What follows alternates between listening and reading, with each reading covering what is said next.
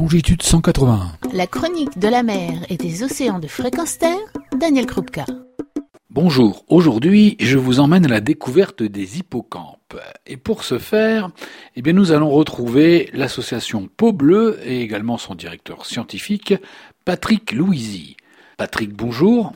Bonjour, bonjour. Alors tu peux m'en dire un peu plus sur les hippocampes D'abord, pourquoi on s'est intéressé à ça? Déjà pour la, la raison qui euh, fait que tout le monde s'y intéresse, sont des animaux bizarres, étonnants, euh, euh, très particuliers, avec une biologie qui est assez inattendue pour un être vivant en général, où on a les, les mâles qui portent les œufs et qui donnent naissance à des bébés. Mais surtout, on s'est aperçu donc en 2005 que on savait rien sur les hippocampes en France, alors que ce qu'on savait sur les hippocampes dans le monde, c'est qu'ils étaient en danger pour tout un tas de raisons. La première, c'est une exploitation, une pêche ciblée en particulier pour euh, la médecine chinoise euh, qui euh, en utilise, mais pas seulement. Ils sont utilisés pour les aquariums. ça fait partie des poissons que les aquariophiles aiment garder chez eux. Puis c'est utilisé pour des souvenirs plus ou moins idiots un peu partout dans le monde. Donc il y a une exploitation directe qui pose problème. Et peut-être plus grave encore, les hippocampes souvent vivent dans des zones d'estuaire de lagunes, euh, qui sont aussi des secteurs où il y a des fortes populations humaines ou des forts impacts humains potentiels. Du coup, euh, les pollutions, les aménagements littoraux peuvent impacter fortement euh, les populations d'hippocampes par la modification de leur environnement.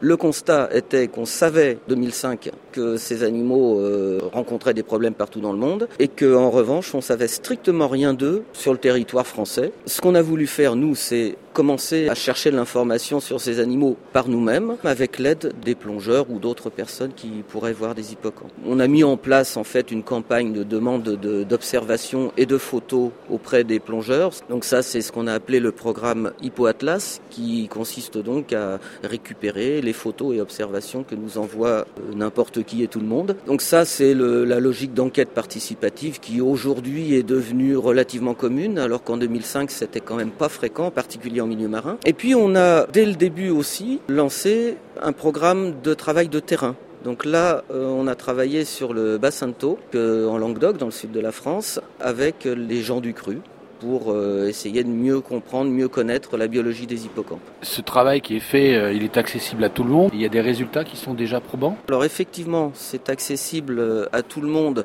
mais ça nous a pris un certain temps pour arriver à mettre en place les modes d'approche, les modes de, partage, de mobilisation.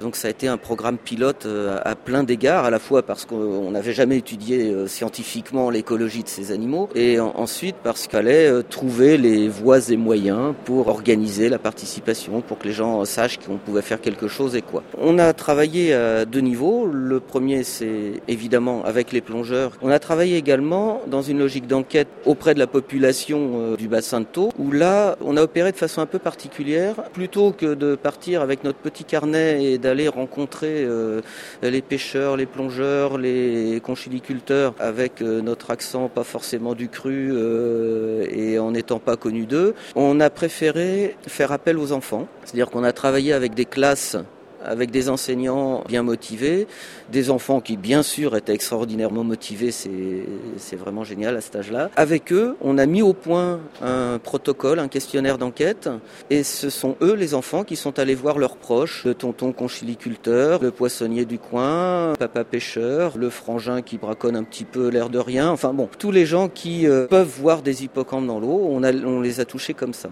Alors ça a donné des résultats riches et intéressants en termes scientifiques, ça a donné aussi un résultat en termes de mobilisation sociétale autour du bassin de Thau, euh, à tel point que euh, les pêcheurs venaient nous voir pour nous dire ah on a eu des hippocampes, qu'est-ce qu'on peut faire? Les conchiliculteurs sont venus nous voir en nous disant ah ce serait bien si vous pouviez venir étudier sous les tables conchilicoles les hippocampes qu'il y a, on en remonte de temps en temps, on se demande si c'est pas un habitat privilégié pour les hippocampes. Et au bout du compte, on se retrouve avec une société autour de l'étang de Thau qui est devenu fier de cet emblème qui est l'hippocampe, qui le revendique, on va dire, en quelque sorte, et qui également a peut-être euh, construit une autre vision de la lagune. Euh, la lagune, pour les gens qui vivent hors de l'eau, euh, ça peut être un machin un peu glauque, pas très attirant. Et ça s'est transformé finalement dans le milieu de vie de l'emblème local, un milieu riche, vivant, et qui bien entendu mérite d'être protégé. C'est donc une action qui peut être également reproductible ailleurs, dans d'autres sociétés, dans d'autres environnements et également pour la protection d'autres espèces marines, j'imagine.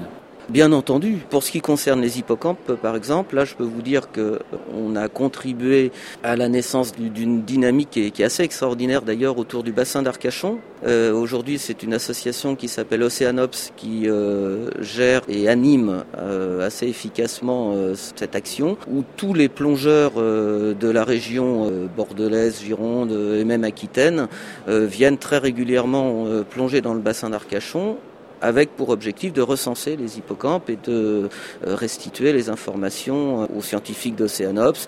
Ce que je vois moi euh, dans cette initiative, c'est d'abord un, ça concerne tout, le monde, monsieur tout le monde. Ça permet aussi de faire un transfert entre générations, puisque ton exemple entre les enfants et les adultes, je trouve qu'il est très très parlant. Et puis enfin, ça veut dire que tout le monde se devrait de s'engager aussi, ou en tout cas d'essayer de participer à ce genre d'initiative. Évidemment, de mon point de vue, tout le monde devrait s'engager dans ce genre d'initiative euh, dans la mesure du possible.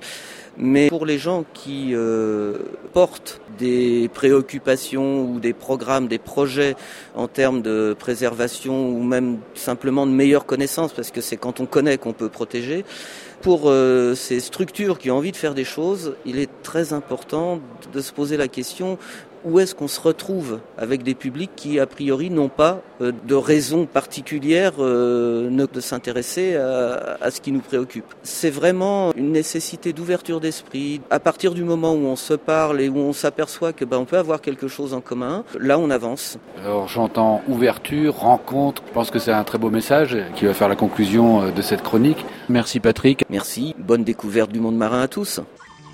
Retrouvez et podcastez cette chronique sur notre site fréquenceterre.com.